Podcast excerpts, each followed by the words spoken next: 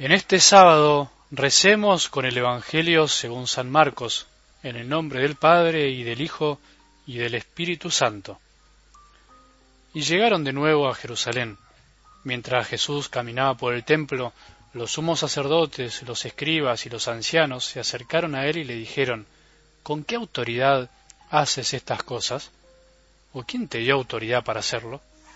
Jesús les respondió, Yo también quiero hacerles una sola pregunta. Si me responden, les diré con qué autoridad hago estas cosas.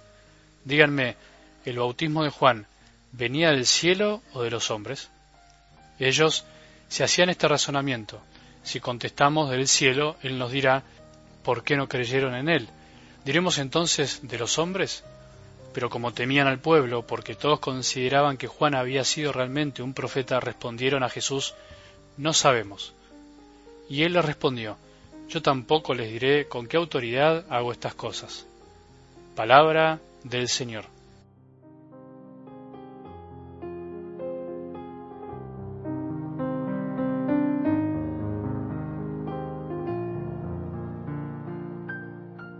Buen sábado. Espero que empieces, que empecemos un buen fin de semana. Después de haber escuchado cada día la palabra de Dios, no podemos bajar los brazos.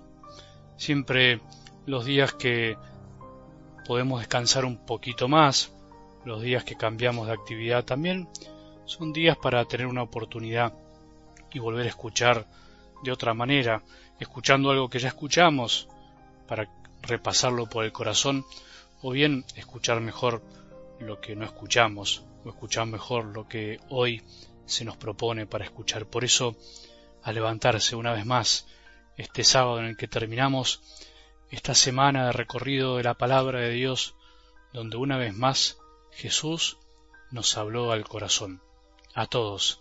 ¿Cuántas personas son las que reciben la palabra de Dios, la meditan, la escuchan, la mastican en su corazón para poder sacarle fruto? ¿Cuántas personas?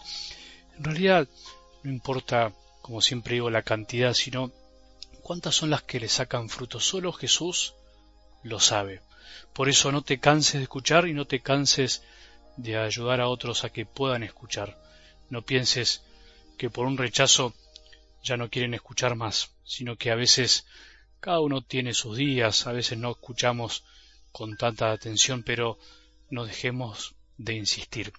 Bueno, y en este final de semana también, como decíamos ayer, llegamos al final de una sección del camino del Evangelio de Marcos, donde Jesús ya se encamina decididamente a Jerusalén para entrar a la ciudad santa, la ciudad que representa toda la religiosidad de un pueblo, toda la historia de una relación con Dios, en donde también había autoridades que, sin darse cuenta y a veces creyéndose más que los demás, se creían los representantes de Dios en la tierra, pero no siempre cumplían bien su función. Pero vamos por partes.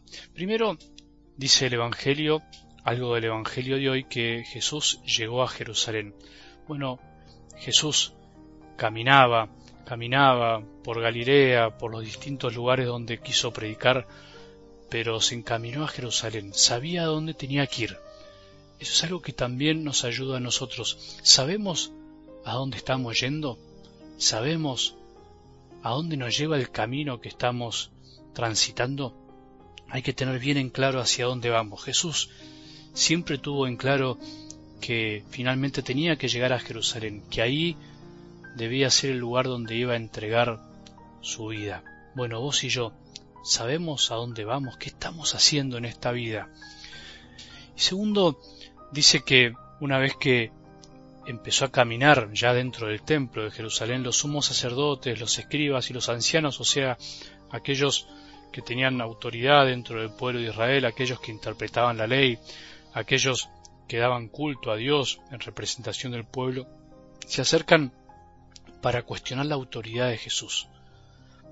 Los que se creen con autoridad cuestionan la autoridad de otros, en este caso de Jesús, como pasa también en el mundo de hoy. Aquellos que se creen con la autoridad, que se creen con el derecho de ejercer poder sobre los demás, muchas veces cuestionan la autoridad de otros que en el fondo tienen más autoridad. Jesús, decía también la palabra, predicaba con autoridad y no como los escribas y fariseos. Por eso ellos se mueren de envidia y de bronca al ver que Jesús tenía más autoridad que ellos cuando ellos eran los que pensaban que la tenían. Y la cuestionan, ¿quién te dio autoridad para hacerlo? Bueno, a nosotros también muchas veces en la vida nos pueden cuestionar nuestra autoridad, pero si la ejercemos bien, tenemos que estar en paz. Si la ejercemos con amor, por atracción y no imponiendo nada a los demás, como hacían los escribas y fariseos, nosotros tenemos que estar en paz. Sin embargo, cuando nos cuestionan la autoridad porque la estamos ejerciendo mal, es oportunidad para revisarla y cambiar, y ejercer autoridad como lo hacía Jesús, viviendo primero lo que predicaba.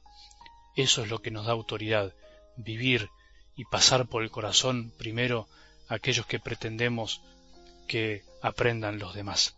Y por último, y para terminar, Jesús nos enseña también qué tenemos que hacer cuando cuestionan nuestra autoridad y por otro lado no tenemos la necesidad ni tampoco la obligación ni el deber de responder a todo lo que nos cuestionan. Jesús no termina respondiéndole lo que ellos pretenden, le responde con una pregunta. Y ahí es donde ellos se quedan en un callejón sin salida y no saben qué responder, porque en el fondo tienen miedo, porque en el fondo no tienen autoridad. No tenemos obligación de responder a aquellos que no tienen autoridad, o sea, aquellos que no viven lo que enseñan ni viven lo que predican. Por eso, pidámosle a Jesús que también nos dé esa sabiduría, esa capacidad de callar en los momentos que tenemos que callar y de responder con preguntas a aquellos que no se merecen que le digamos todo lo que pensamos y sentimos. Eso no es mentir, sino es simplemente no decir toda la verdad en los momentos que no vale la pena, en los momentos en que tenemos enfrente solo corazones cerrados y obtusos. Que tengamos un buen sábado y que la bendición de Dios, que es Padre misericordioso, Hijo y Espíritu Santo, descienda sobre nuestros corazones y permanezca para siempre.